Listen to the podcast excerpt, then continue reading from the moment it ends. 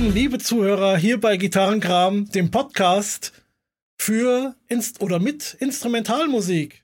Mit Carsten und mit Gonz. Ja. Schönen guten Tag. Guten, guten Abend, Tag. Gute Nacht. So ist es. Ja, Thema gleich verraten. Ja, wir ähm, reden heute über Instrumentalmusik. Und ähm, ich glaube, bevor wir anfangen, hier irgendwelche ähm, Titel oder sowas mit Titeln um uns zu werfen, ähm, müssen wir erstmal erklären, was. Also du musst erklären, das ist ja deine Folge, du hast das Thema vorgeschlagen, äh, wie du da drauf gekommen bist. Und dann müssen wir noch ein bisschen so das drumherum erklären, ja, was, was genau wir jetzt, äh, was für Titel in die Auswahl überhaupt reinkommen können, wollen wir es mal so sagen. Ja, so die, die, die, die Strecke ab, ab, abstecken, so würde man es vielleicht Genau. als Rennfahrer unseren, sagen. Unseren, ja, unseren Claim mal, mal abstecken jetzt. Genau. Und ähm, ähm, wem das, wer da jetzt keinen Bock drauf hat, der geht dann einfach aufs nächste Kapitel irgendwie, ne, ein bisschen vorspulen auf der Kassette und äh, dann kann er die, die Lieder hören, hätte ich jetzt fast gesagt. Zu hören gibt es heute natürlich fast nichts.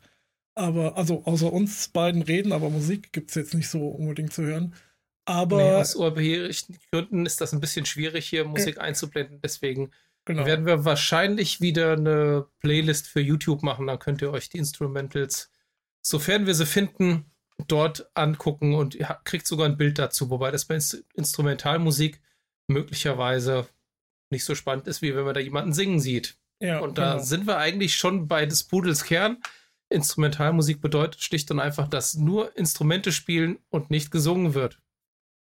Wobei die Interpretation da auch ein bisschen abweicht. Also ich hörte The Great Gig in the Sky von Pink Floyd wird auch als instrumental gesehen.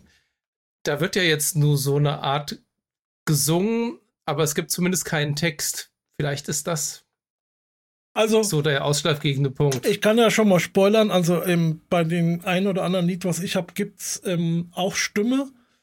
Es gibt aber auch teilweise Text, aber kein Gesang. Ja, das müssen wir dann mal gucken, was das bedeutet. Ähm, also ist nicht alles komplett als instrumental, das ist dann halt Definitionsfrage. Aber ähm, ja, wie bist du denn überhaupt drauf gekommen?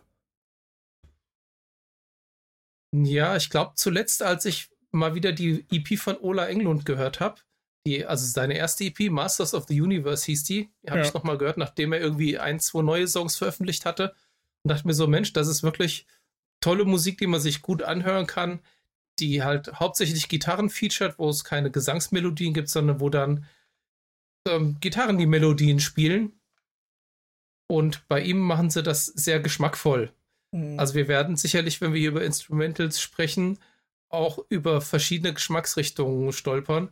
Ja. Zum Beispiel gibt es auch solche, wo die Instrumentalmusik irgendwie die reine Selbstbeweicherung und ähm, zur Schaustellung seiner technischen Finessen ist. Das Also- kann mal ganz spannend sein im Sinne des Sports, aber das kann ich mir jetzt nicht lange anhören, zum Beispiel. Ja, okay. Ähm, also das Witzige ist, wir haben ja hier so eine kleine Liste vorbereitet und Ola England ist da gar nicht drauf. haben wir wieder super gemacht. also den können wir auf jeden Fall schon mal sagen, kauft euch dieses, diese EP, die ist einfach toll. Ja, ähm, kann man einfach sagen. Die zweite ist jetzt auch schon ähm, fertig. Die ähm, kann man vorbestellen. Ich habe jetzt auch, ähm, ich weiß nicht, ob du jetzt ähm, Sunday with Ola hier das letzte, die letzte Folge gesehen hast. Ähm, die bereiten auch schon ein paar Päckchen vor, die ein bisschen länger zum Verschicken brauchen. Ich glaube, irgendwie im hier Mitte, Ende April so, wollen sie so Veröffentlichungsdatum machen irgendwie. Also da soll es kommen. Ich Ja. habe hier eine vorbestellt. Ich krieg die dann hoffentlich auch. Ja, du Review hast mir, dann hier bei Gitarrenkram. Genau. Ähm, du hast mir das ja damals, wir, wir schreiben ja mal so tagsüber so ein bisschen ähm, über WhatsApp und dann hast du mir das ja ähm, gepitcht quasi. Ja, was hältst du denn von einer Folge mit äh, äh, Instrumentalmusik? Und da habe ich erstmal da so gesessen, so, was meint er denn jetzt damit? Ne? habe ich dann auch gefragt, ähm, weil ich hatte dann auch gleich ähm, Satriani, Vai, sowas äh, äh, irgendwie so drin und dann, das ist ja jetzt nicht so ganz meins, ne? Und ähm, habe dann gefragt, ja, geht das oder das? Also ich, mir hat, ich hatte dann so ein paar Stücke ähm, im Ohr, die, die nenne ich dann später noch, die zum Beispiel nur Gitarre haben, dann auch eher Akustikgitarre. Oder halt auch einfach Songs, wo halt eine Gitarre mitspielt, aber die gar nicht das Hauptinstrument ist. Und deine, ähm, du hast schon gesagt, ja, äh, Hauptsache eine Gitarre ist dabei, also das soll schon sein, ja. Ähm, aber sonst gibt es eigentlich überhaupt gar nichts groß abzustecken. Genau, also ja. wir wollen uns da jetzt auch gar nicht groß festlegen. Ja. Wir haben uns auch gar nicht übermäßig groß abgesprochen. Ich bin mal gespannt, wo uns die, die Reise jetzt heute Abend hinführt. Ich kenne wahrscheinlich nicht mal alle Stücke, die der Gonz auf seiner Liste nee, hat. Davon gehe ich aus. Und ja. ob wir die Liste schaffen, steht eh noch auf einem ganz anderen Blatt. Wir versuchen heute wirklich mal unter der Stunde zu bleiben oder so, um den Dreh wenigstens. Ja. Und ähm, eins vielleicht noch: Das soll jetzt keine Liste sein wie die 10 ultimativsten oder 20 ultimativsten äh, Instrumentalstücke oder Gitarreninstrumentalstücke. Das ist einfach eine Liste, die wir irgendwie, wo wir Spaß dran haben, ja, die Musik, die uns gefällt, ja. Ich habe zwar das auch mal ganz kurz gegoogelt und wir werden hier mal so zwei, drei Stücke ähm, nennen oder vier, die quasi auf so eine Liste gehören würden und so eine kleine Zeitreise vielleicht auch mal machen. Ähm, aber eigentlich geht es um die Musik, die uns gefällt. Also es, da können ganz wichtige Leute gar nicht jetzt dabei sein, weil wir sie entweder nicht mögen oder jetzt das nicht so unser Ding ist unbedingt, ja, ich will es mal so ausdrücken, oder was ich mir auch gut vorstellen kann, dass wir es einfach vergessen. ich will genau, jetzt gar nicht mal gar ausschließen, nicht ne, dass wir jetzt hier irgendwie äh, äh, sogar eins unserer Lieblingslieder oder sowas vergessen haben. Das kann gut sein. Das kann immer gut sein, wenn das ja. hier gut ankommt. Ähm, wenn ihr auch Vorschläge habt, die wir heute nicht genannt haben sollten, dann gerne kommentieren. Ihr wisst, könnt ja hier bei YouTube, auf der Webseite, per E-Mail an Gitarrenkram, äh, nee, kommentar.gitarrenkram.de. Genau. Könnt ihr uns auch gerne Vorschläge machen. Vielleicht gibt es auch irgendwann mal eine zweite Folge von Instrumentalstücken. Genau. Vielleicht ist, kennt, sind aber auch ein paar Stücke dabei, die einfach noch nicht kennt. Das ist, sind einfach so vielleicht mal so ein bisschen Empfehlungen von uns, was vielleicht ganz schöne Stücke sind, wo man mal reinhören könnte. Mhm. Wollen wir mal hier mit diesen alten Kamellen aufschreiben, die ich hier so oben genannt habe, ähm, die man vielleicht kennen sollte, einfach weil es frühe Gitarren-Instrumentalstücke sind. Also ein ganz bekanntes, was ich hier ganz oben auf der Liste habe, ist ja, ähm, und ich habe das eigentlich nie so realisiert, bis ich das mal irgendwann gelesen hatte. Hat jeder schon tausendmal gehört, der James Bond-Theme, ja? Ja, richtig. Ne? Das ist ein Gitarreninstrumental, ja. Ähm, ich hab's jetzt auch gerade wieder nicht im Kopf. Das ist ja eh so ein Problem, das wollte ich auch noch kurz ansprechen. Manchmal hast du ja auch so das Problem, ähm, du schreibst das jetzt hier auf, aber dann hast du halt auch, fällt es dir absolut gerade nicht ein, wie ging das jetzt nochmal oder, oder dass du wirklich alles im Kopf hast. Das kann natürlich auch sein, dass wir jetzt nicht in jedem Titel so tief ein, ein äh, äh, na, wie sagt man, nicht so tief erklären können oder irgendwie was. Das, der wird dann halt einfach nur mal erwähnt irgendwie. Ne? Aber der James Bond-Theme, den, den kennt halt jeder. Das hat ja jeder schon mal James Bond gesehen und wahrscheinlich äh, zig James Bond-Filme. Und ja, das ist ein. Ja, ein ganz alter, klassisch, ja. Klassischer Gitarreninstrumental, Gitarreninstrumental, genauso wie von den Shadows Apache, sagt man das so, Apache? Ja. Mit dem Hank Marvin an der Gitarre. Ich habe es mir gestern noch mal kurz angehört. Ja, gut.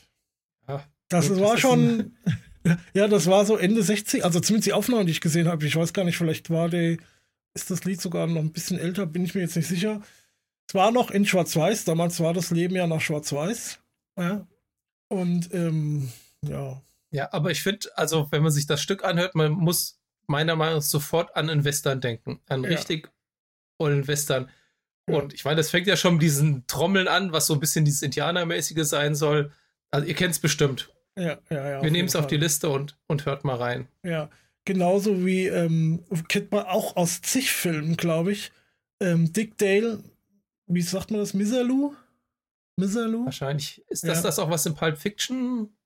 Ich bin mir, ja, das es kommt auch in Pulp Fiction vor, ja. Ja. ja. Das ist diese, auch diese, wo du dann halt immer diese, ähm, ja, mehr oder weniger clean Gitarre hast mit den ähm, Slapback-Delays mhm. ne, drauf. Und ähm, ja, ja, das, äh, das kennt man auch aus Film, Funk und Fernsehen. Ja. Also ja. das muss man mal, ähm, das muss man jetzt einfach mal hier abgefrühstückt haben, beziehungsweise Was ich auch noch aus so einer Liste habe, das habe ich aber irgendwie nicht ganz oben, das war dieses Asturias von ja, wobei Isaac. das, glaube ich, eher ein klassisches Gitarrenstück das ist ein, sogar ist. Nee, das ist sogar ein Klavierstück eigentlich. Das ist ein klassisches Stück. Aber es ist halt auch schon uralt, ja. so ist, ne? Ähm, das ist ein klassisches Stück ähm, und das wurde dann wohl mal irgendwann neu arrangiert ähm, auf der Gitarre und ähm, sehr empfehlenswert. Also das macht auch Spaß. Das hat dann so ein bisschen spanischen Touch auch, ne? Ja. Hola, hier andale. Ja, also in der klassischen Musik gibt es natürlich auch einige Werke für Gitarre und sind auch schöne dabei, die habe ich jetzt aber ausgespart. Also allein zum Beispiel jetzt der Vivaldi, der Kollege, der die vier Jahreszeiten komponiert hat, hat auch viele Gitarrenkonzerte. Also damals nannte man das noch Laute. Die Gitarre, so wie wir sie jetzt kennen, kam ja erst später. Da entsprechend komponiert. Da sind auch schöne Sachen dabei. Die würde ich jetzt so ein bisschen außen vor lassen. Das Einzige, was ich jetzt aus der Ecke noch auf meiner Liste habe, ist die Cavatina ich glaube von John Williams sogar. Also ist, glaube ich, ursprünglich als Filmmusik komponiert worden für The Deer Hunter. Und das ist ein sehr, sehr schönes Gitarrenstück für Konzertgitarre. Mhm. Also mit entsprechend Streichern, Orchester drumherum arrangiert, aber das ist auf jeden Fall auch ein schönes Stück. Gut, wenn wir da gerade bei sind, weil dann würde da eigentlich so ein bisschen reinpassen, ähm, dann würde ich gerade noch schnell ähm, mal den ersten Song machen wir den Rest später ähm, von Genesis nennen, und zwar das Horizon. Das ist also auch Steve Hackett spielt da auf der ähm, klassischen Gitarre ähm, ein Stück, also komplett solo. Ne, das geht irgendwie so zwei, zweieinhalb Minuten lang. Ähm, das ist auf, von 1972 ist die Aufnahme. Ähm, Oder kann ich mich kaum dran erinnern. Ja, da war ich auch noch nicht geboren. ähm, das ist halt auf der Foxtrot drauf, so heißt das Album. Und ähm, auf der zweiten Seite, und so, ansonsten ist auf der zweiten Seite nur noch ein Lied, mein, also mein all-time favorite Lieblingslied, ja, Supper's Ready, 23 Minuten lang. Und viele sehen das dann so ein bisschen manchmal als äh, Intro zu Supper's Ready irgendwie, ne? Aber hat damit eigentlich gar nichts zu tun. Ähm, und da zeigt er also seine ähm, klassischen Gitarrenkünste, die, also er hat, glaube ich, auch schon klassische Alben aufgenommen. Und ähm, hier und da hat er das immer mal gezeigt. Äh, auch bei Genesis auf dem einen oder anderen Album auch oder auch mal live, das, wo man Intro oder sowas vielleicht mit der klassischen Gitarre. Und da habe ich gedacht, das passt natürlich hier auch super rein. Ja, das stimmt. Dann habe ich noch eine olle Kamelle auch noch ausgegraben, die ist mir gerade kürzlich erst eingefallen. Albatros von Fleetwood Mac. Oh, ja. Kennst du das? Ja, klar. Ja, das ist eigentlich auch ein echt hübsches Lied, sehr chillig. Ja, ja. ja. Und ich finde, da komme ich jetzt gerade noch auf eher Neueres, auf der, ich glaube, Get a Grip von Aerosmith von 1993, war auch ein Instrumentalstück drauf. Oh. Es hieß Boogeyman, glaube ich. Und das klingt sehr ähnlich wie Albatros. Das geht so von der Atmosphäre ein bisschen in die Richtung, zumindest habe ich so in Erinnerung. Ich habe es jetzt tatsächlich nicht nochmal neu angehört. Okay, Aber auch bei Aerosmith gab es Instrumentalmusik. Okay, das muss ich mir nochmal anhören, weil die Get a Crip würde zu. Get a Crip ist eigentlich eine gute Idee für dieses, äh, was wir jetzt hier in Folge 14, was ich da gestartet habe mit Brian Adams. Ja, alte Alben, die du schon ewig nicht mehr gehört hast, mal wieder reinziehen. Ähm, weil die habe ich damals, das Album habe ich sehr gemocht. Das ist ein sehr gutes Album eigentlich. Ja, das stimmt. Und ich bin kein großer Aerosmith-Fan, aber das fand ich äh, richtig gut. Ja, nee, dann, dann höre ich mir dann auch nochmal Boogeyman an. Da bin ja. ich gespannt jetzt. Das hatte ich gar nicht auf dem Schirm. Ähm, aber wenn wir so bei den alten Dingern sind, ich habe hier ähm, Samba Partie von Santana, ja, das ist ja auch so ein Klassiker, muss, das muss einfach mit auf so eine, so ein, also so ein Santana ähm, Instrumental musste einfach auf so eine Liste, ja, das gehört halt dazu. Ja. Ähm, das Intro von Black Magic Womb ist ja auch hübsch instrumental. Ja. Und ich wusste ehrlich gesagt gar nicht, habe ich schon mal Schule der Rockgitarre erwähnt? In den ersten Folgen ab und zu mal. ja. Und da war Black Magic Woman drin, so irgendwie nur, nur das Intro, so dü, dü, dü. Und bisschen Kram hinten dran. Ich wusste überhaupt nicht, dass das Gesang hat, auch das Stück. Ja. Wusstest du denn, dass das von, äh, äh also du meinst jetzt auch das von, von ähm, ähm, Santana? Ja, Weil das genau. ist ja im genau. Original auch von äh, Fleetwood Mac, ne? Ja, okay, ja, stimmt. Ne, das hat Peter Green damals gespielt, ja. Ja, mit seiner ja. legendären Les Paul. Genau, die mittlerweile der Herr Hammett. Ach, mir, Hammett hat, genau, da fällt mir die haben auch mal ein Instrumentalstück gehabt. Metallica haben mehrere gehabt. Oder, ja. Mehr, haben auf der Ride the Lightning The Call of Cthulhu gehabt. Ja. Dann, Dann gab es, glaube ich, dieses Orion, genau. Und später nochmal was. Ja, es gab dieses Anastasia Pulling Teeth, das war aber, glaube ich, nur ein Bass-Solo.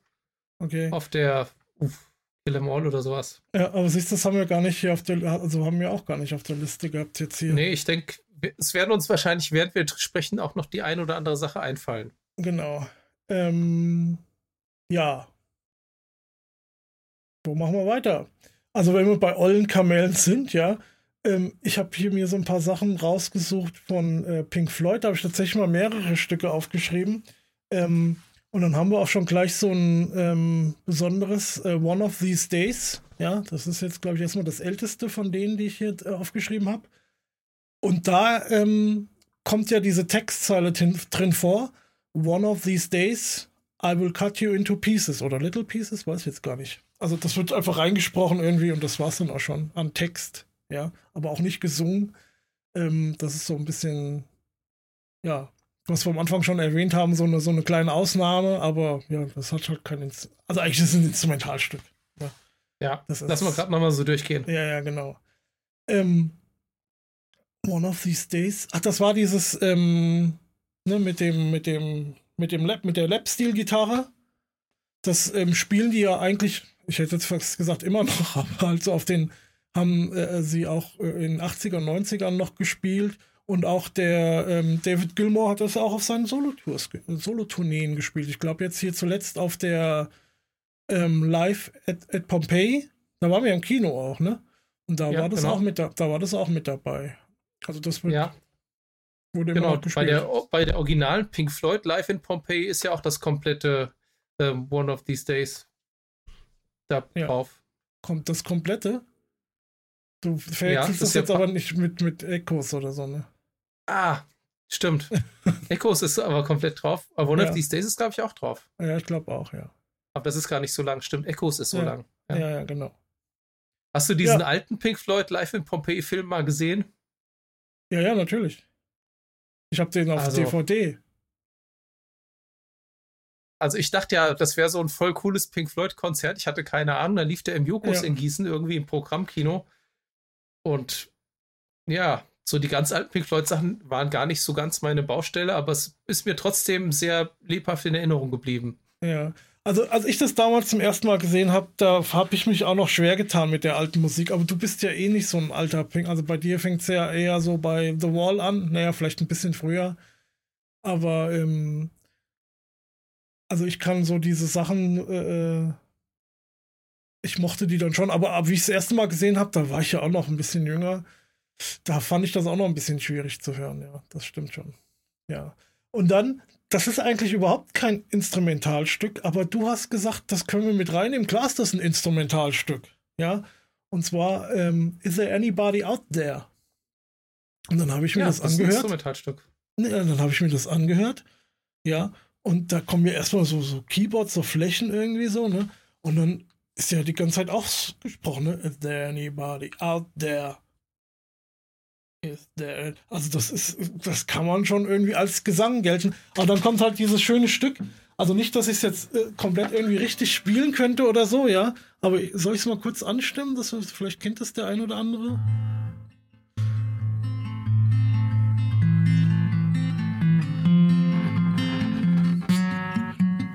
Ja, natürlich wieder das unsauber gespielt.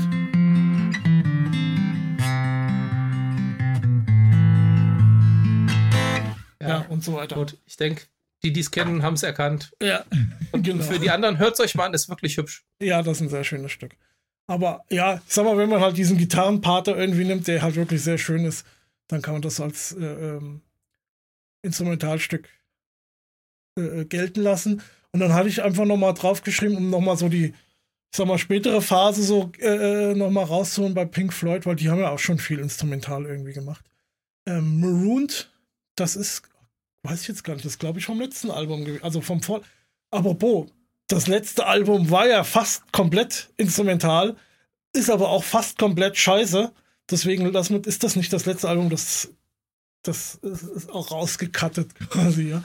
Aber genau, das, du meinst ähm, das vorletzte, The Division Bell von 1994. Genau, genau ich glaube, da ist das drauf, Marooned, ne? Ich glaube, sogar das ja. erste Stück. Und das ist halt so ein klassisches ähm, Gitarrenstück, wo der, wo der, ähm, ähm, Nee, Marooned ist, ist später. Das erste heißt, glaube ich, Phase 1 oder irgendwie sowas. Nee, ja, das Intro-Stück. Okay. Auf jeden Fall, ähm, da geht es halt hauptsächlich um die Solo-Gitarre von David Gilmour. Ja. Ne?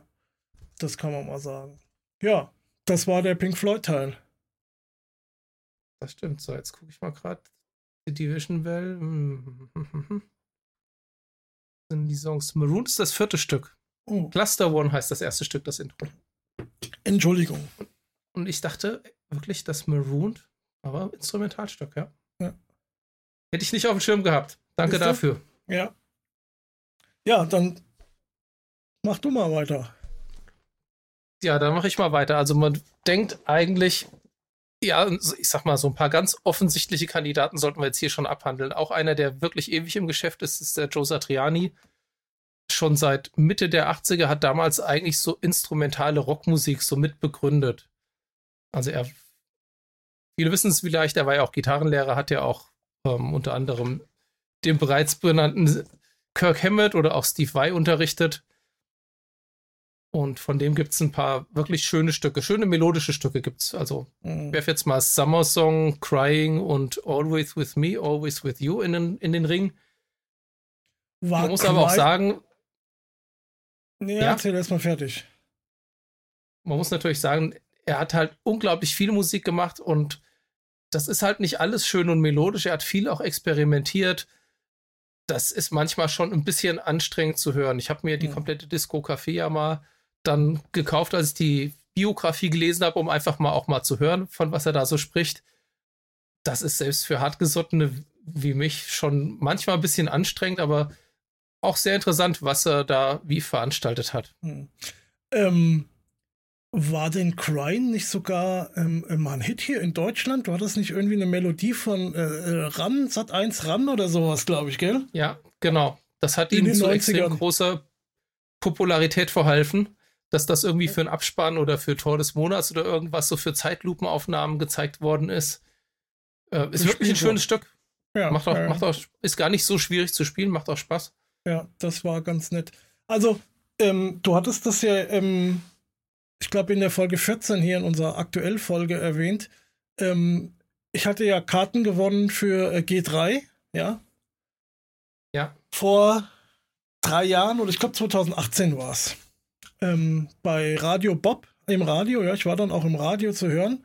Und ähm, das war ganz witzig, weil ähm, der hat mich dann ja so interviewt und hat dann halt gefragt, ähm, ja, was ich da gern sehen wollte. Ne? Und, und als Stream Theater-Fan habe ich natürlich alles gesagt, ja, hier, geil, der John Petrucci hier, den will ich unbedingt sehen. Ne? Und der wollte, aber du hast es richtig gemerkt, der wollte, dass ich Joe Satriani sage.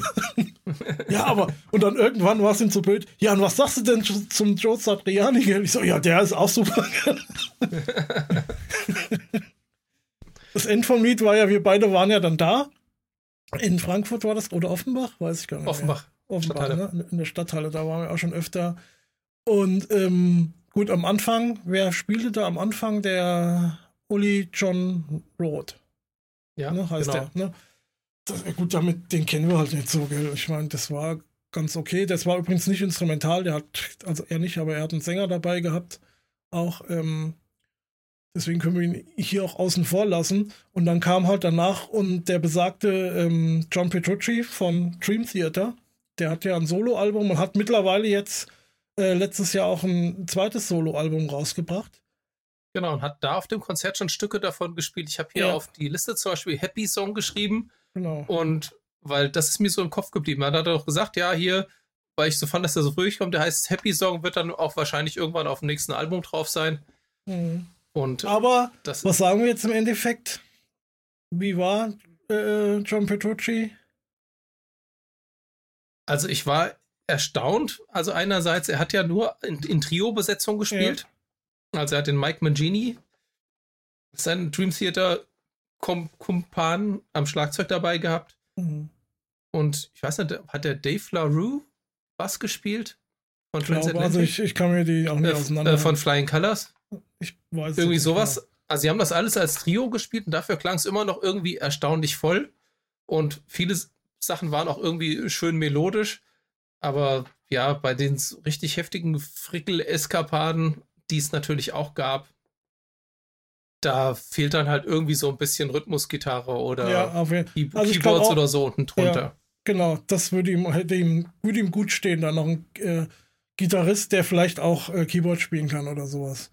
Ähm, aber insgesamt, ja, ich brauche das nicht unbedingt, muss ich ganz ehrlich sagen. Ich habe auch einmal in das Solo-Album reingehört, in das neue. Das reicht's mir auch.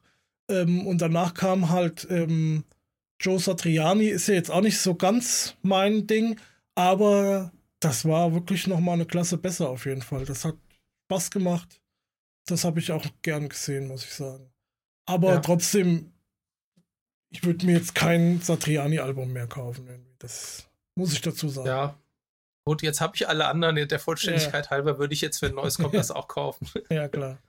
Damit es ja. komplett ist, aber beim Jans So Satriani in der Band ist genau ja das gewesen, was du gerade gesagt hast über Petrucci. Der hat ja einen Gitarre spielenden Keyboarder oder einen Keyboard spielenden Gitarristen auch mit in der Band, der dann ab und zu auch mal zur Gitarre gegriffen hat. Spielt denn da nicht noch der Mike, wie heißt der, Kinelli mit bei ihm? Oder war das mal? Nee, auf die, das war mal, aber so. auf der Tour jetzt nicht. Ja. Äh, nee, doch, das ist der Mike Kinelli gewesen, der ja. Gitarrist-Keyboarder. Ähm, und der ist ja auch richtig andere, gut. Auch, der ist richtig gut, er kann auch richtig mega Gitarre spielen. Ja, ja. Ja. Doch, Mike Nelly, genau. Ja. Ähm, ich meinte den anderen, der auch auf seiner Live-DVD gespielt hat, der auch hier und da YouTuber war. Mhm. da müsste ich jetzt. Müsste ich jetzt. Äh,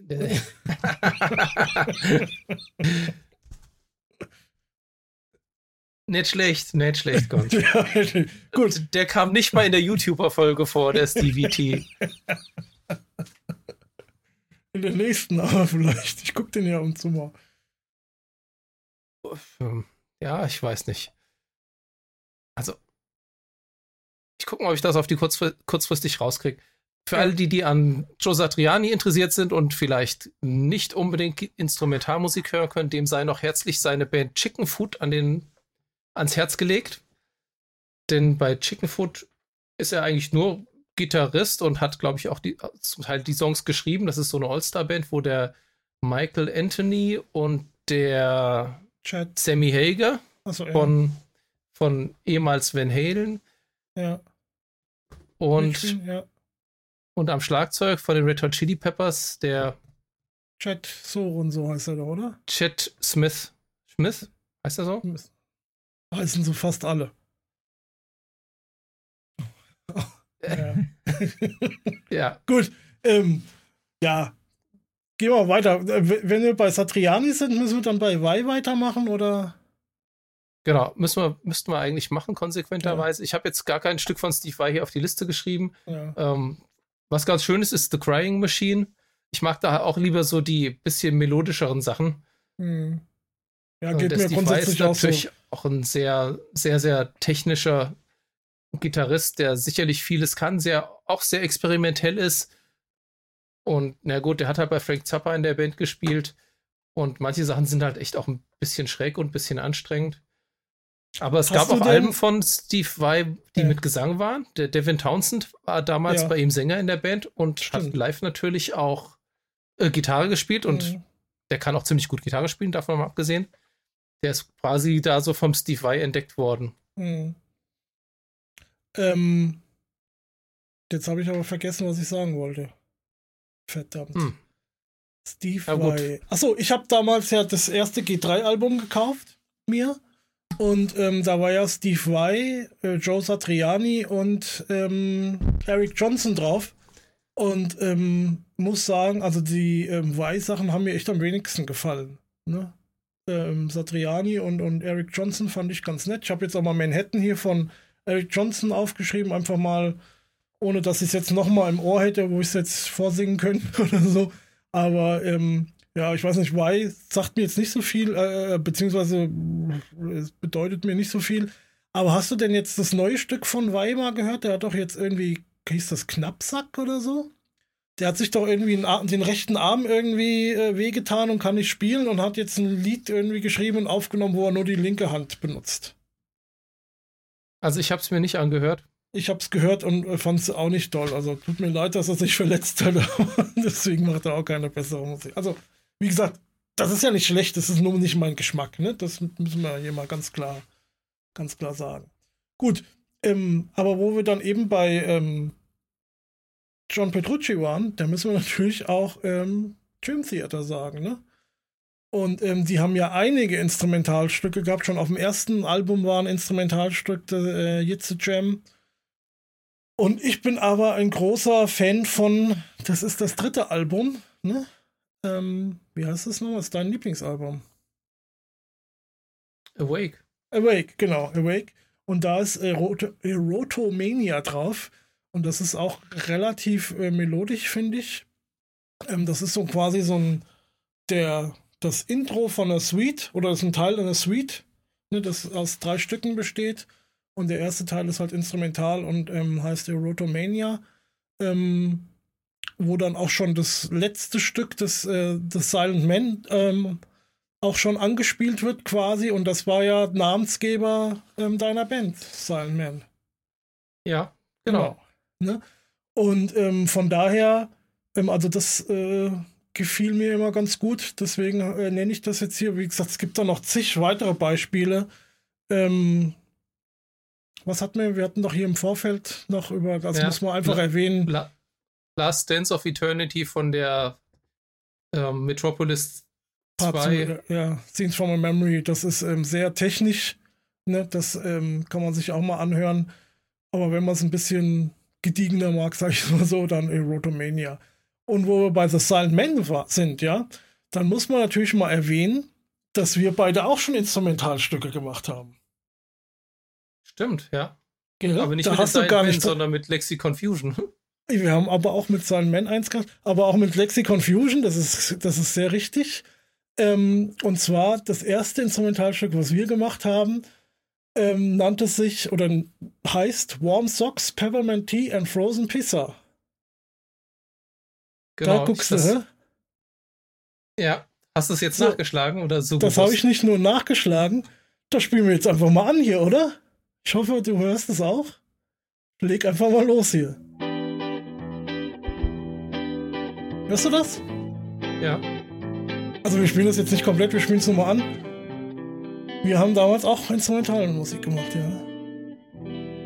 Ja. Ich habe mir auch was aufgeschrieben, Moment, das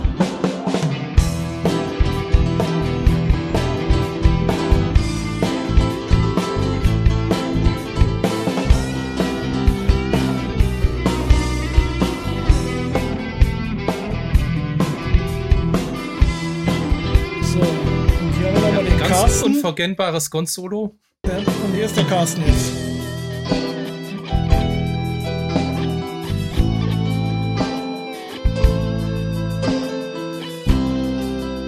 Der Mann mit der weißen Gitarre.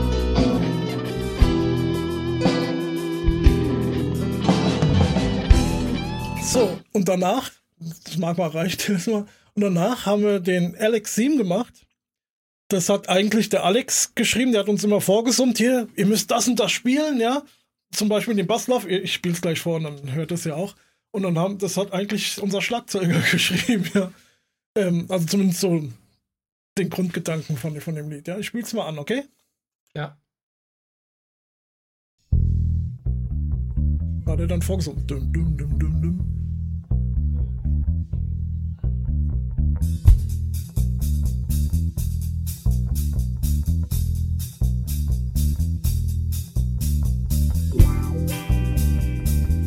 Wickedy Wow Wow. Ja.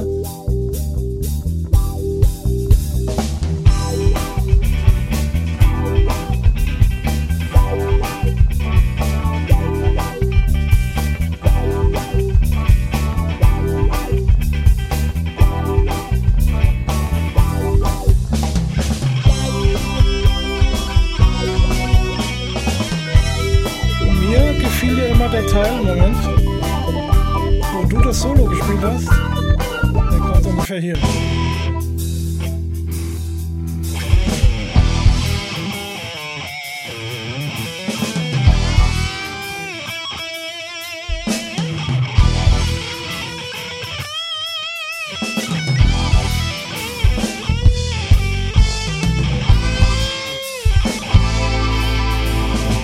das war so ums Jahr 2000 rum, ne? Wie wir das, ähm, also die Aufnahme war sogar von 2002 jetzt hier.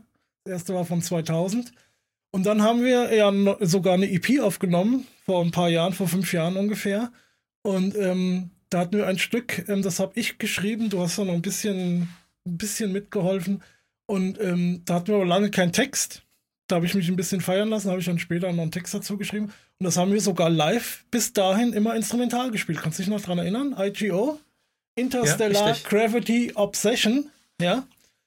Und ähm, ja, da hören wir auch noch mal kurz. Und da haben wir dann halt, ähm, wie gesagt, wir haben das Instrumental live gespielt, bis wir den Text hatten und haben dann auf der EP äh, ja die Gesangsversion drauf gehabt, haben aber auch noch die Instrumentalversion drauf gemacht und haben da sogar nicht nur die, einfach den Gesang weggelassen, sondern haben beim Refrain auch noch, hast du noch ein paar ähm, extra Gitarren eingespielt, die auf der Gesangsversion nicht mit drauf sind. Ja, stimmt. So, dann hören wir da auch noch mal kurz rein. Ein bisschen härter. Es kommt aber nicht. Moment. Kommt nicht. Wieso kommt das nicht? Medium wird geändert. Was heißt das? Was gerendert? Okay. Geändert? Warte mal, jetzt muss, da muss ich noch mal gucken. Vorhin hat das noch funktioniert. Da müssen wir jetzt noch mal kurz. Ah, da ist es.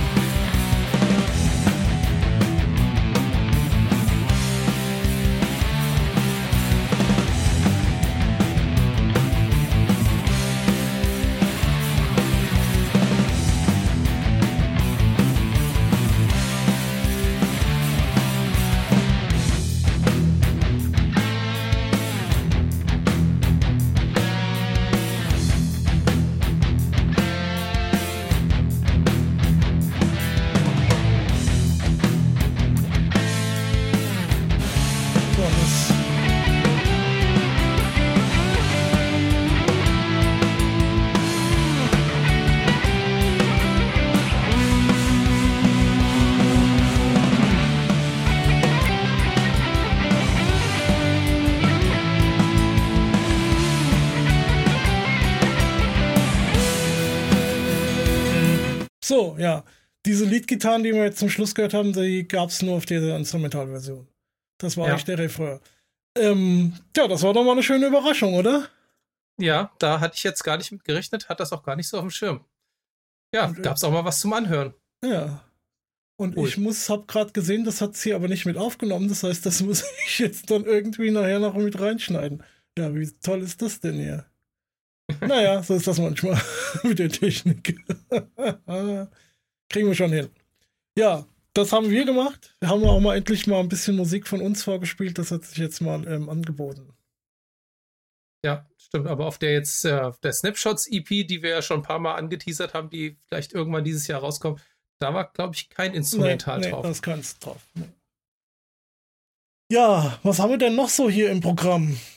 Gut, wir waren über Dream Theater jetzt, glaube ich, stehen geblieben. Jetzt würde ja. da gut reinpassen, zumal es auch jetzt ein neues Album gibt. Stimmt. Dass wir noch zu Liquid Tension Experiment genau. weitergehen. Ich habe hier mal vorgeschlagen Acid Rain. Das ist der erst, das erste Stück vom zweiten Album von Liquid Tension. Also da geht es dann halt richtig auf, da gibt's richtig auf die Kacke. Ja, wenn ihr das, also das, wenn ihr das nicht hört, zieht euch die Kopfhörer auf, dreht richtig schön laut und dann drückt auf Play.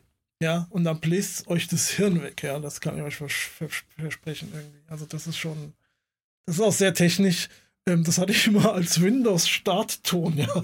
Aber das ganze Lied irgendwie, ja, dann hat dann irgendwie sechs, sieben Minuten oder wie lange das geht, hat es dir irgendwie, das war dann irgendwann zu viel. Das hast du nur zwei, dreimal gemacht, dann hast du es wieder rausgenommen.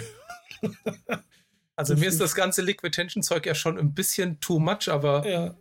Gut, Liquid Tension ist auch so eine All-Star-Band, bestand immer aus zwei Dream Theater-Mitgliedern. Ja. Früher waren das der Mike Portner und der John Petrucci. Ja. Denn der Jordan Rudess, der da Keyboards spielt, war damals noch nicht bei Dream Theater. Und ja. der Tony Levin am Bass. Genau, den kennt man ja von Peter Gabriel oder von King Crimson.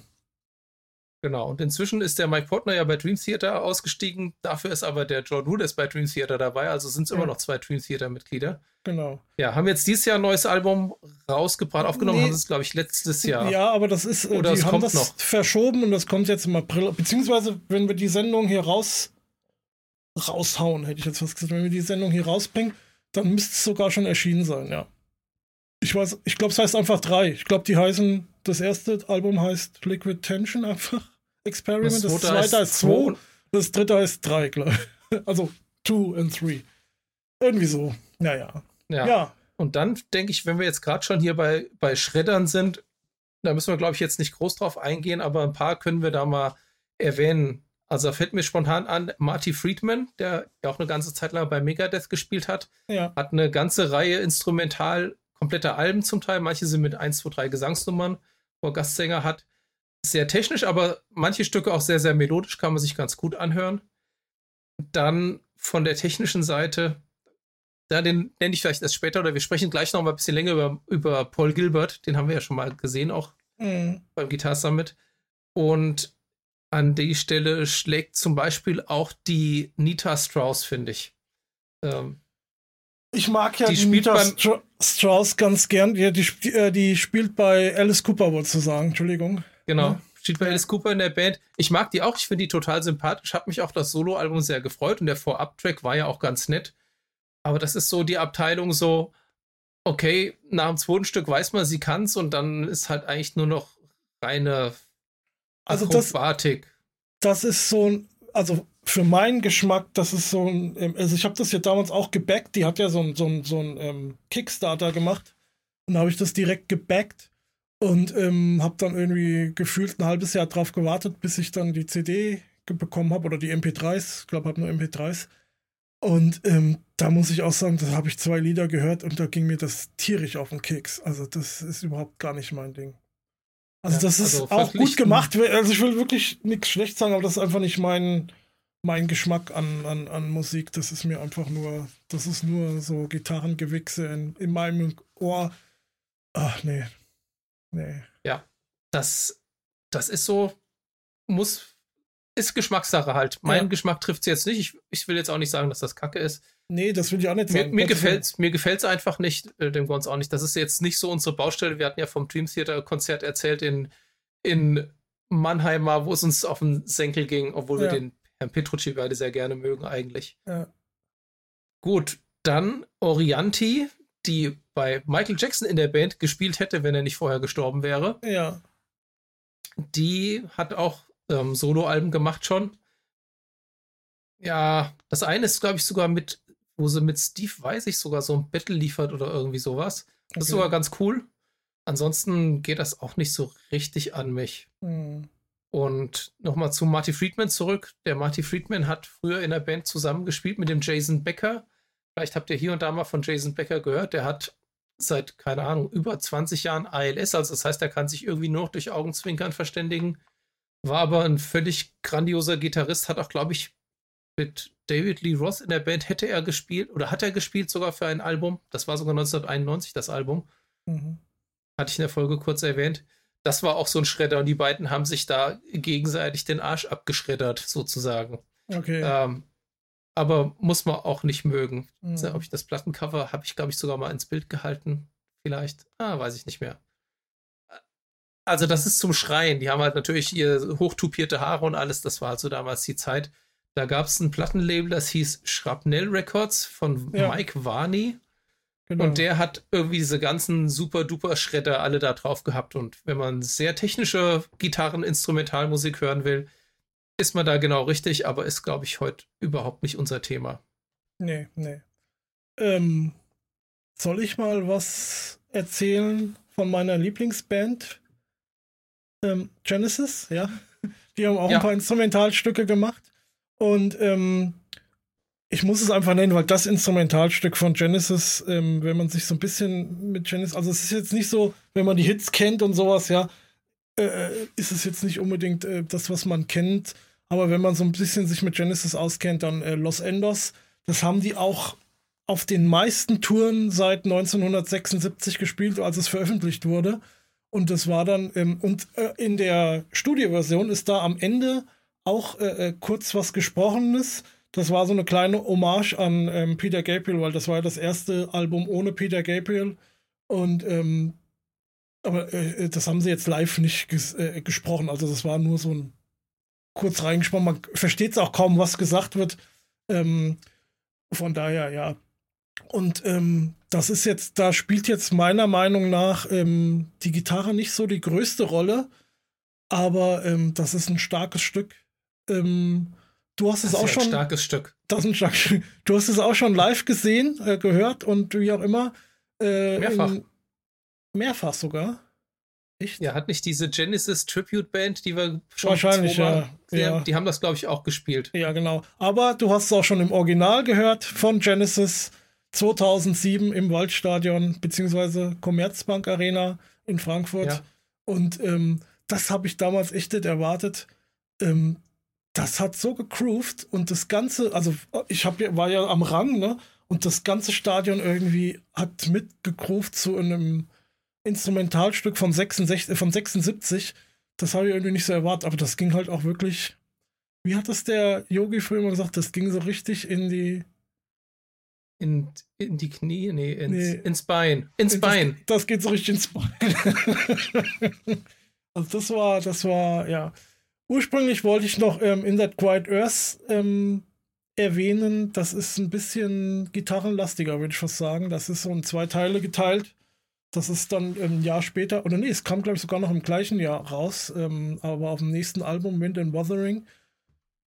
Und ähm, das ist am Anfang, äh, der erste Teil ist sehr gitarrenlastig, sag ich mal, und der zweite Teil, da könnte man auch schön mit ein paar härteren Gitarren, äh, äh den könnte man so, so Rhythmusgitarren da schön reinspielen noch.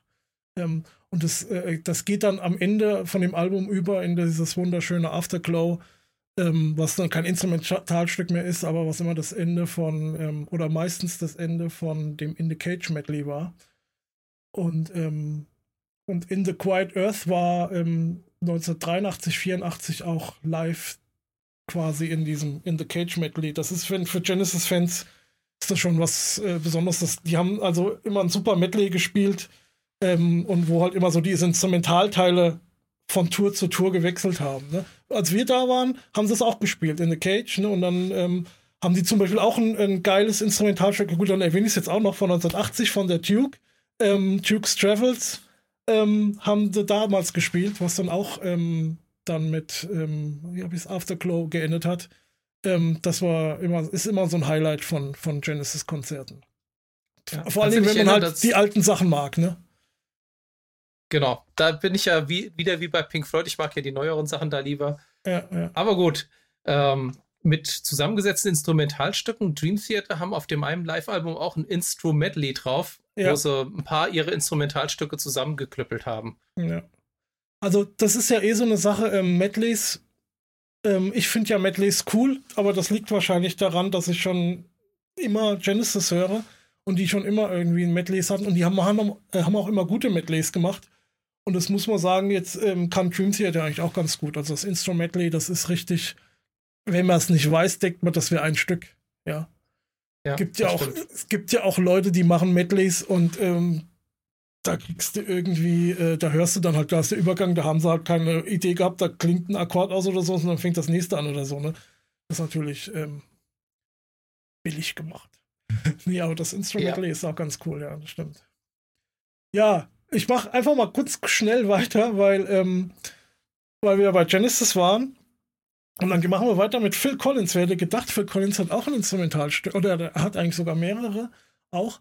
Aber ähm, das ist sogar mein Lieblingslied von Phil Collins, The West Side, vom zweiten Album.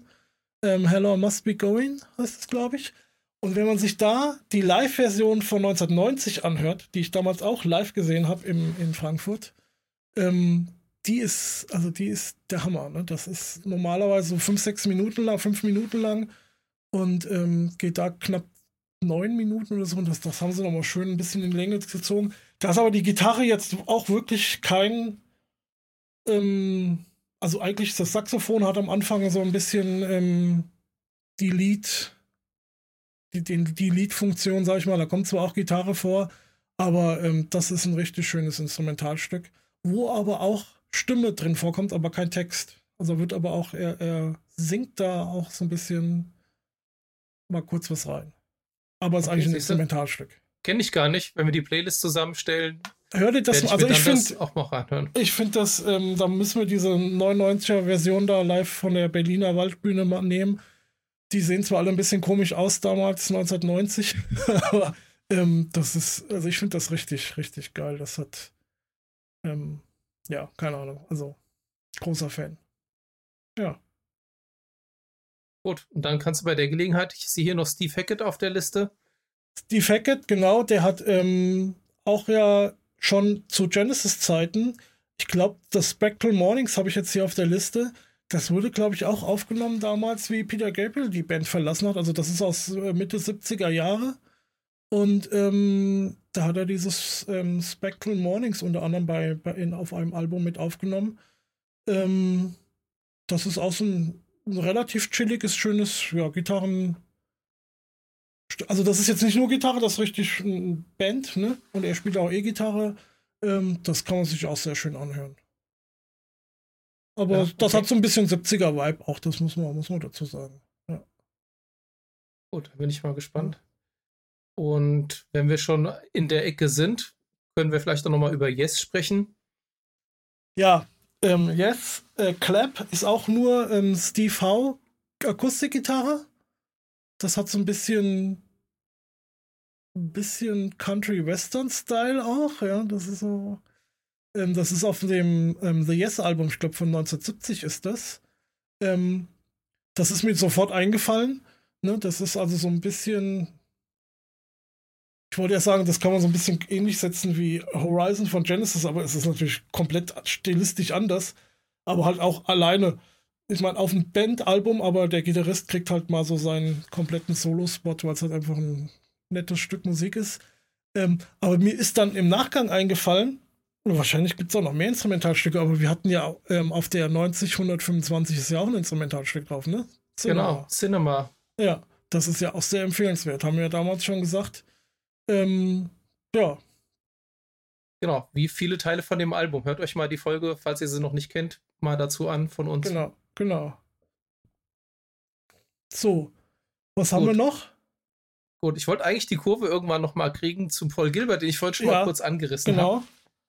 Denn Paul Gilbert ist natürlich hauptamtlich Gitarrist von Mr. Big gewesen, bei den meisten Alben, bis auf, ich glaube, zwei Alben gab es, glaube ich, wo Richie Kotzen Gitarre gespielt hat. Okay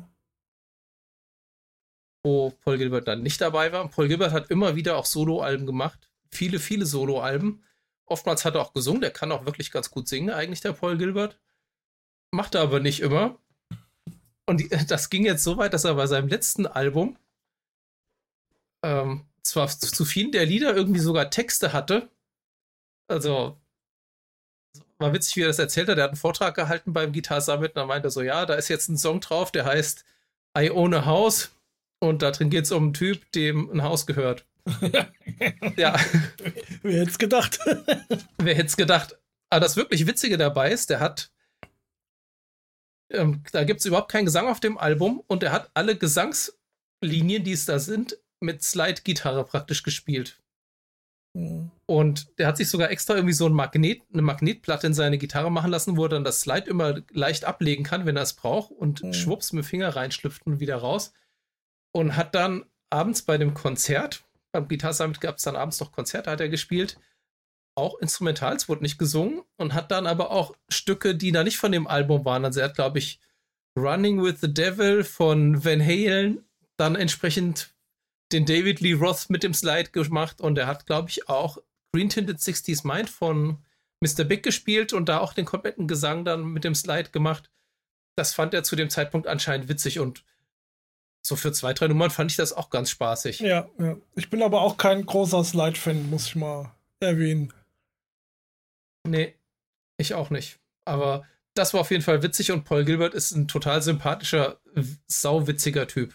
Auf jeden Fall. Also diese, dieser Workshop da, der war schon ein Highlight bei der Guitar Summit. Ja, also wenn wieder Guitar Summit sein sollte und er ist da, geht hin, guckt euch Paul Gilbert an, ihr werdet es nicht bereuen. Es ist Ja. sehr unterhaltsam, auch wenn ihr vielleicht auf se- sein Geschredder oder Mr. Big nicht mögt. Ist äh, sehr unterhaltsam. Hm. Und dann sind wir jetzt im Prinzip ja schon bei, bei Bands angekommen, die eigentlich mit Gesang sind, die immer mal auch ein, Gitar ein Instrumentalstück dabei haben. Ja, auf jeden Fall. Also da müssen wir auf jeden Fall ähm, Rush mit YYZ nennen, ja. Ähm, das ist ja auf dem Moving Pictures Album, das hatte ich ja letztens auch schon mal erwähnt, dass das jetzt 40-jähriges Jubiläum hatte, kürzlich. Und ähm, das YYZ ist ja dieser Flughafencode von Toronto, glaube ich. Ne, wo die zu Hause sind, Rush. Und ähm, das ist, glaube ich, sogar irgendwie, haben die da irgendwie den Morse-Code oder sowas von YYZ irgendwie verwurstelt, ne? Ist ja am Anfang so auf der High irgendwie so. Und das ist auch ein geiles Stück. Also, das macht auch einfach Spaß zuzuhören. Da vermisst man auch keinen Gesang oder so und es ist trotzdem einfach geil, ja. Unbedingt, unbedingt reinhören, ja. YYZ von Wenn Rush. sie sonst Gesang haben, da sehe ich noch Porcupine Tree auf deiner Liste. Ja, genau. Also Tried of the Woods, das ist vom Remedy Lane Album. Das ist mein absolutes Lieblingsalbum von, von äh, Porcupine, nee, von, von Pain, Pain of Salvation. Bin ich du jetzt, genau. gerade? Ja, aber da, da kommen wir gleich noch dazu. Pain of Salvation, genau, Tried of the Woods. Das ist mitten im Album. Ähm, das ist so, ja, am Anfang mehr so Akustikgitarre und äh, dann kommt noch mal so ein, so ein bisschen clean E-Gitarre dazu. Das ist auch relativ chillig, aber wirklich auch schön zu hören. Kann man sich mal anhören. Kennen wahrscheinlich die wenigsten ähm, Pain of Salvation und ähm, die galten ja früher so als äh, Prog Metal, aber dieses Album ist also auf jeden Fall eher rockig angelegt. Und ähm, das Stück ist ja relativ harmlos, sagen wir es mal so, ne? Aber sehr schön. Also ich bin ja, wie gesagt, großer Fan von dem Album Remedy Lane. Hört da mal rein, das wäre auf jeden Fall auch so ein Album für mich für die ähm, einsame Insel. Und da habe ich jetzt eine 1A-Überleitung. Ja, Bei Pain of Salvation haben wir äh, mal live gesehen, also wir haben sie schon mehrfach live gesehen, aber unter anderem haben die gespielt bei dem German Kultrock Festival in der Balver Höhle ja, vor drei, vier Jahren. ja, Und also dieses Ambiente in dieser Höhle ist grandios. Und dort spielte aber auch eine unserer äh, neuen Lieblingsbands, genau. Long Distance Calling, Ja. die bei Konzerten ausschließlich Instrumentalstücke spielen. Genau. Die haben immer mal auf ihren Alben auch Stücke mit Gesang, hatten auch, glaube ich, mal ein, zwei Alben einen quasi festen Sänger, sind aber jetzt wieder nach komplett instrumental. Und da gibt es richtig coole Sachen, die machen auch richtig Spaß und man denkt dann immer so, ja, Instrumentalmusik, äh, ein Gitarrensolo nach dem anderen, ist aber überhaupt nicht so. Das ist bei Long Distance Calling eher die Ausnahme, dass da mal ein Gitarrensolo ist. Ja, Die leben viel mehr von der ganzen Atmosphäre, von Rhythmuswechseln und, und Spannungsbögen. genau. Ähm, sehr spannende Musik. Ja. Würde ich euch wärmstens empfehlen. Wir packen Ja. ein, zwei Lieder in die Liste auf jeden Fall. Genau, genau. Und live halt wirklich auch, ähm, du bist so gefesselt, ähm, du vermisst auch keinen Gesang oder sowas. Ähm, das ziehst du einfach durch so ein Zwei-Stunden-Konzert mit denen. Ne? Das ist wirklich richtig gut. Also wie wir das erste Mal gesehen haben, ich wollte es ja kaum glauben. Ich war, bin da raus und war hellauf begeistert. Kannte ja auch vorher, glaube ich, kein, kein Stück von denen überhaupt. Ja, ich auch nicht. Nö, wir Ja. waren da so, sind sind da einfach wie rein. die Jungfrau zum Kinde. Genau, genau. Ja, das war sehr gut. Gut, dann noch schnell ähm, Porcupine Tree. Die haben auch zig ähm, Instrumentalstücke. Und ich habe jetzt einfach mal Wedding Nails ähm, ausgewählt, weil das auf ähm, einem meiner Lieblingsalben ist, ähm, in Absentia. Und ähm, weil ich das halt regelmäßig höre, ist mir das halt auch sehr im, im, im Ohr gewesen. Und ähm, ja, das geht auch immer. Also, das ist, glaube ich, auch so ein bisschen, äh, das, das war ja damals, haben die da so ihre ein bisschen härtere Phase eingeleitet mit dem Album. Und ähm, ja, Porcupine Tree, so ein Alltime-Klassiker, kann man heute schon fast sagen. Also, das kann man sich auch auf jeden Fall mal äh, anhören. Ja, noch eine Band, die für die Gitarre berühmt ist, aber gar nicht für Instrumentalstücke. Van Halen. Ja, Wir hatten über Van Halen ja in der allerersten Folge schon mal gesprochen. Klar, die ganzen so bekannten Riesenhits sind alle natürlich mit Gesang. Aber wenn man mal überlegt, Van Halen 1, die allererste Platte, das allererste Stück, heißt Eruption und ist direkt ein Instrumentalstück. Äh, das war, ähm, das hat die Welt erschüttert, als das damals rauskam, dass man so Gitarre spielen kann. Das war revolutionär, aber er hat auf vielen späteren Alben auch immer noch mal so kleinere, kleinere Instrumentalschnipsel gehabt. Ich sag mal jetzt so Spanish Fly zum Beispiel oder sowas. 311. Oder aber auch mit der ganzen Band. Ich glaube, auf der Balance war noch mal ein Instrumentalstück mit kompletter Band drauf. Wirklich auch cooles Zeug. Gar nicht so mhm. auch auf, auf Gitarrengewichse ausgelegt. Kann man sich schön anhören. Nehmen wir ja. auch mal was mit in die Liste. Das ist wohl so unser, unser äh, Motto, was wir mitgeben können. Gute Instrumentalmusik muss äh, melodisch sein. Sollte melodisch sein, meistens. Manchmal kann es ja mal ein bisschen ausbrechen, aber ne? irgendwie ist das so. Und dann will ich ganz kurz noch erwähnen hier ähm, den von mir heiß geliebten Kenny Wayne Shepard der auf seiner, ähm, das ist ja ein Blues-Gitarrist, der auf seiner, ähm, aus seinem ersten Album tatsächlich ein Instrumentalstück drauf hat, äh, While We Cry. Und das ist, ja, kann man so ein bisschen sagen, so eine kleine Blues-Ballade, Instrumental-Blues-Ballade. Ne, also das kann man sich auch sehr schön anhören. Ähm, eher so, so der ruhigere Moment auf der Scheibe. Und ähm, wenn man sich hier noch eine schöne Live-Version raussucht, dann hat man eine neuere vielleicht, aber auch schon die alte hat man auch richtig geilen Gitarrensound drauf, ne? Der, das ist schon, ist schon sehr schön, der, der Kenny Wayne Shepard. Okay, siehst du, kenne ich zum Beispiel nicht. Aber nee. wer einen schönen Gitarrensound hat und viel, auch viel Instrumentalmusik macht, ist unser allseits bekannter Thomas Blug. Genau. Den, der darf hier auch nicht unerwähnt bleiben. Den müssen wir auf jeden Fall erwähnen. Ja. Zwischen, zwischen Hendrix und Satriani ähm, da fleißig durch die Welten wandert, mit seinem, immer mit seinem eigenen Stil gekoppelt. Aber das ist halt auch so einer, ähm, also den kann ich hören und der wird mir halt, der geht mir halt nicht auf den Keks. Ganz im Gegenteil. Ne? Da willst du, ähm, da gehst du auch nach zwei Stunden raus und sagst, ähm, das war jetzt richtig geiles Konzert, ne? Und ähm, hätte ich mir auch noch ein paar Minuten länger angeguckt oder so, wo du bei anderen halt irgendwie sagst, oh, schön, dass es jetzt endlich vorbei ist, ja, nicht jetzt heim kann. Mhm. Keine Ahnung, ähm, das ist halt auch nochmal so ein bisschen melodischer, ein bisschen bluesiger vielleicht. Also gar nicht mal unbedingt, aber halt auch, ne? Ich denke mal, da ist auch ähm, in einer bestimmten Form auch äh, äh, Dave Gilmore, David Gilmore ein Einfluss oder sowas auch, ne? Und ähm, ja, das liegt mir halt viel, viel eher, ne? Wenn man schon Gitarren Gitarren, Instrumental Rock, Rock hat, dann Thomas Plug ja. auf jeden Fall anhören. Genau. Und wen wir, den ich auch gerne noch erwähnen möchte, ist Andy Timmons. Den kennen vielleicht gar nicht so viele. Ich glaube, er hat auch mal in einer Band gespielt, aber ähm, ich kenne ihn eigentlich mehr so als Solo-Artist. Der hat auch ein paar schöne Sachen. Ich habe hier Electric Gypsy auf die Liste geschrieben. Der hat halt so einen schönen, schmatzenden, nicht zu verzerrten Sound klingt einfach toll, hat wirklich einen tollen Sound aus, aus den Fingern heraus schon. Kann man sich schön anhören. Wenn ihr Andy Timmons noch nicht kennt, ja. hört euch den mal an. Ja. Und dann muss ich natürlich noch ähm, kurz erwähnen, den äh, Richie Castellano, den haben wir ja auch schon öfter genannt, der ähm, ja auch in unserer YouTube-Folge drin war, am Schluss, ähm, wo wir extra noch ein bisschen verlängert haben wegen ihm. Ähm, und der hat tatsächlich auch mehrere Instrumentalstücke und eins davon ist äh, Shazam. Und ähm, ich habe mir, also es gibt tatsächlich auch ein Video davon auf äh, YouTube.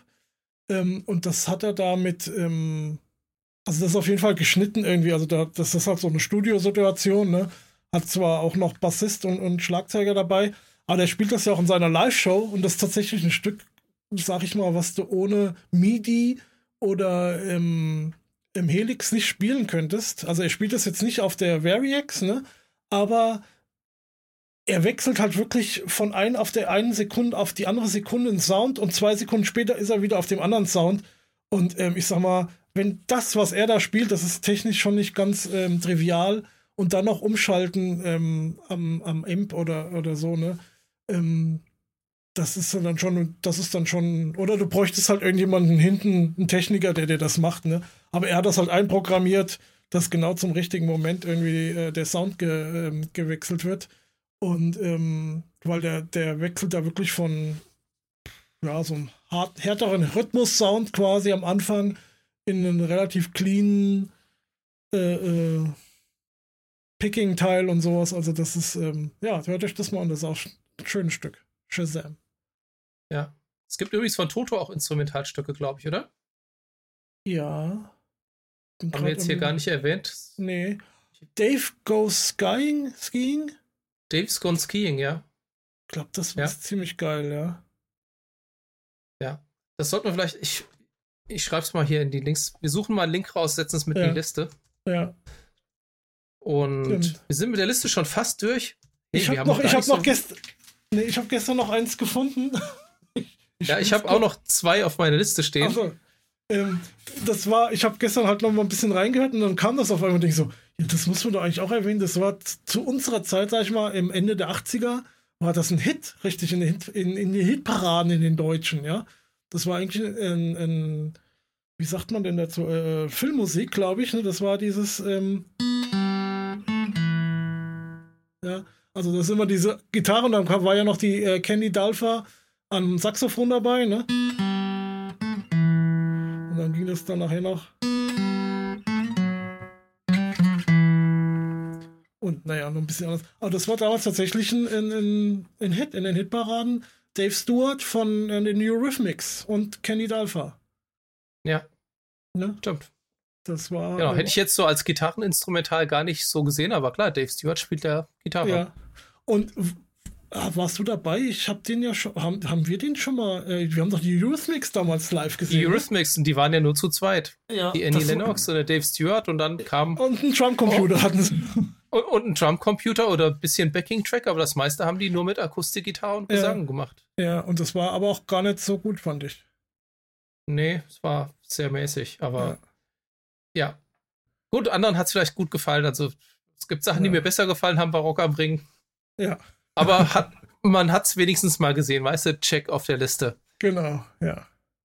Ähm, was für viele vielleicht überraschend ist, vielleicht kennt ihr die Band Def Leppard, so eigentlich die New Wave of British Heavy Metal da irgendwie so ein bisschen mit hochkam, wobei ich das eigentlich nie so. Irgendjemand hat mal spaßhalber gesagt, die würden Hardpop machen. Und das trifft ziemlich gut. Äh, okay.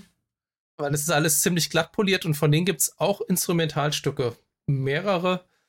Ähm, das, was mir fehlte, war Disintegrate, hieß das. Jetzt fällt es mir wieder ein. Das werden wir auch mal auf die Liste setzen. Also mhm. eigentlich eine typische Radio-Pop-Rock-Balladen-Band, aber haben auch Instrumentalstücke, haben ja auch zwei grandiose Gitarristen schon immer gehabt. Und was mir gerade noch einfiel, wo du sagtest, hier ähm, Blueser meistens, aber auch mal instrumental. Der Joe Bonamassa hat auf einer von seinen Live-Geschichten sich da ein Shredding-Duett geliefert mit einer Cellistin, mit der Tina Guo. Okay. Und äh, das werden wir auch mal verlinken. Da geht ja. richtig die Post ab auf der Akustikgitarre. Und dann können wir eigentlich bei der Gelegenheit noch erwähnen, wenn wir schon bei Tina Guo sind, die hat nämlich mitgespielt bei dem Hans Zimmer. Der Hans Zimmer hat ähm, ein Konzert gemacht oder eine, eine Tour sogar gemacht, aber gibt es auch eine Konzert-DVD Blu-ray von, wo er viele seiner Filmmusiken spielt und hat da Minimum drei Gitarristen dabei und einer davon ist, ist ja Goffen. Guthrie Govan, genau. genau. Und der hat ja mit äh, den Aristocrats, das ist ja auch eine Instrumentalband, oder? Ich glaube schon. Stimmt, ja, stimmt. Mit dem, wie heißt ja. der, Minim, Marco Minnemann? Marco Minnemann, ein Schlagzeuger, ja. Das ist eins, aber ähm, ich habe da, glaube ich, mal reingehört, das war jetzt auch nicht so direkt meine Musik, muss ich gestehen. Ja, ich glaube das ist mir, glaube ich, zu jazzig. Aber ähm, Marco Minnemann und ähm, Guthrie Govan waren ja mal eine Zeit lang ähm, live oder waren, waren zeitlang in der Band von ähm, Steven, Wills, Steven Wilson, ähm, den ich ja sehr verehre auch, den wir ja auch eben schon mit bei Porcupine Tree quasi genannt haben. Und ähm, ich bin mir jetzt nicht, also da gibt es bestimmt auch Instrumentalstücke, aber das ist halt, wenn du so in, ich sag mal so im Prog-Rock-Bereich bist, ja, deswegen war das jetzt teilweise auch ein bisschen schwierig für mich, da hast du ja ganz viele Instrumentalpassagen in Songs, ja. Da, da hast du dann irgendwie einen 10-Minuten-Song, da wird aber nur drei Minuten gesungen und der Rest ist instrumental irgendwie. Aber das kannst du jetzt ja nicht hier mit dazu zählen, ja. Das, das geht halt nicht, ne? Da, nee, weil dann hätten wir dieses, dann hätte, hätte ich die Sendung hier allein alleine fünf Stunden lang äh, erzählen können, ja. ist denn eigentlich, jetzt muss ich mal blöd fragen, ist denn Jessica ein Instrumentalstück? Ja. Gell? Also Stimmt. das muss man doch auch erwähnen, oder? Von wem war das? Wie heißen die?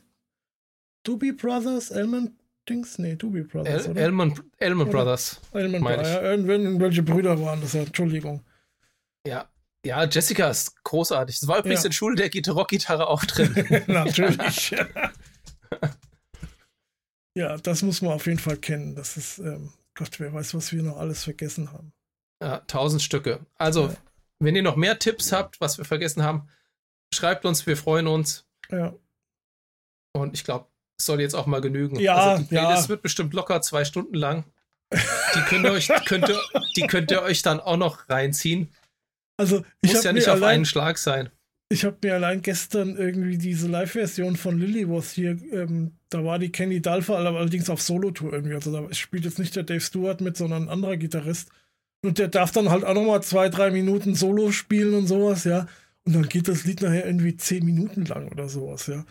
Äh, äh, wenn du so Dinge damit reinbringst, ja, da geht die, die Setliste, die wir jetzt hier durchgenommen haben, eher drei bis vier Stunden, würde ich jetzt mal schätzen. Kann Wenn nicht sogar euch ja noch nicht länger. alles angucken. Ihr könnt Nee. ja, wenn ihr merkt, okay, ist nicht meins, skippt Ja. weiter, aber Genau. hört mal rein. Und ähm, wir werden die Playliste jetzt nicht in der Reihenfolge machen, in der wir jetzt darüber gesprochen haben, sondern Nee. Einfach mal geradeaus runter oder alphabetisch oder irgendwas, weil sonst müssten wir das jetzt alles nochmal durchhören und in, in Reihenfolge bringen. Nee, das ist Quatsch, ja. Wir listen das einfach mal ohne Wertung aneinander. Ja. Also das sollte jetzt eh kein, ich meine, gut, das haben wir, das hat man ja gehört, ne, dass das jetzt keine Wertung irgendwie hatte, ne? Wenn uns was besonders gut gefallen hat, dann haben wir das ja auch erwähnt, ne? Und ähm, ja, aber das, ist, das sind alles tolle Stücke gewesen oder tolle Bands, die wir jetzt erwähnt haben. Ja. Gut, ich denke, das soll es schon gewesen sein für heute. Ja, das war ja wieder lang genug. Es ist ja nicht so, dass wir jetzt hier nicht wieder äh, deutlich über Eine Stunde, zehn waren. oder ein bisschen ja, mehr. Ja, Ja, ja, genau. ja gut, gut. wir können einfach nicht anders. Ja, ja. Gut, ich habe ja auch noch drei Minuten eigene Stücke reinge reingehauen. Ne? Das muss man auch noch bedenken. Oh, die müssen wir auch noch in die Playlist setzen, wenn's. Ich Achso, hab- Also das, das ist ja die Sache. Also die ersten beiden, die von Lexicon Fusion, die gibt es ja auch nicht irgendwie irgendwo zu hören. Also Alexin gibt es eventuell auf, auf YouTube. Ich hatte mich gefragt, ich weiß nicht, was du jetzt davon hältst. Was, was meinst du denn, wenn jemand ähm, Geld spendet über unseren, ähm, wie heißt es hier, über unseren PayPal-Link? Ja, also sagen wir ab 1 Euro für, für den Podcast und dann, und dann ähm, bieten wir irgendwie einen Download-Link an, wo die drei Stücke drin sind, die wir hier von uns heute vorgestellt haben. So als kleines Dankeschön. Ja, also die, die es bei YouTube gibt, können wir auf jeden Fall verlinken. Ich glaube aber von IGO gibt es, glaube ich, keine Instrumentalversion irgendwo. Nee. Nee, deswegen hätte ich gesagt, äh, wir bieten einen Download irgendwie an. Ja, also wir können es auf jeden Fall verlinken zu Wenn's- mp3.de oder irgendwas da. Bandcamp, Hm. irgendwo ist das, gibt's das, ne? Ja, Bandcamp, ja, ja. Ja. Genau. Das Das können Fall. wir machen und dann kann, kann man da auch, glaube ich, sonst auch einfach freiwillig spenden. Genau. Gut, dann war's das. Kommentiert, ne, sagt Bescheid, was, was haben wir vergessen, eurer Meinung nach. Und ähm, wie üblich, Facebook äh, bei uns auf der Webseite gitarrenkram.de oder kommentar at gitarrenkram.de. Du hast ja am Anfang schon erwähnt. Und ähm, ansonsten viel Spaß bis zur nächsten Folge. Bis dann, bleibt gesund. Genau. Ciao. Tschüss. Cut.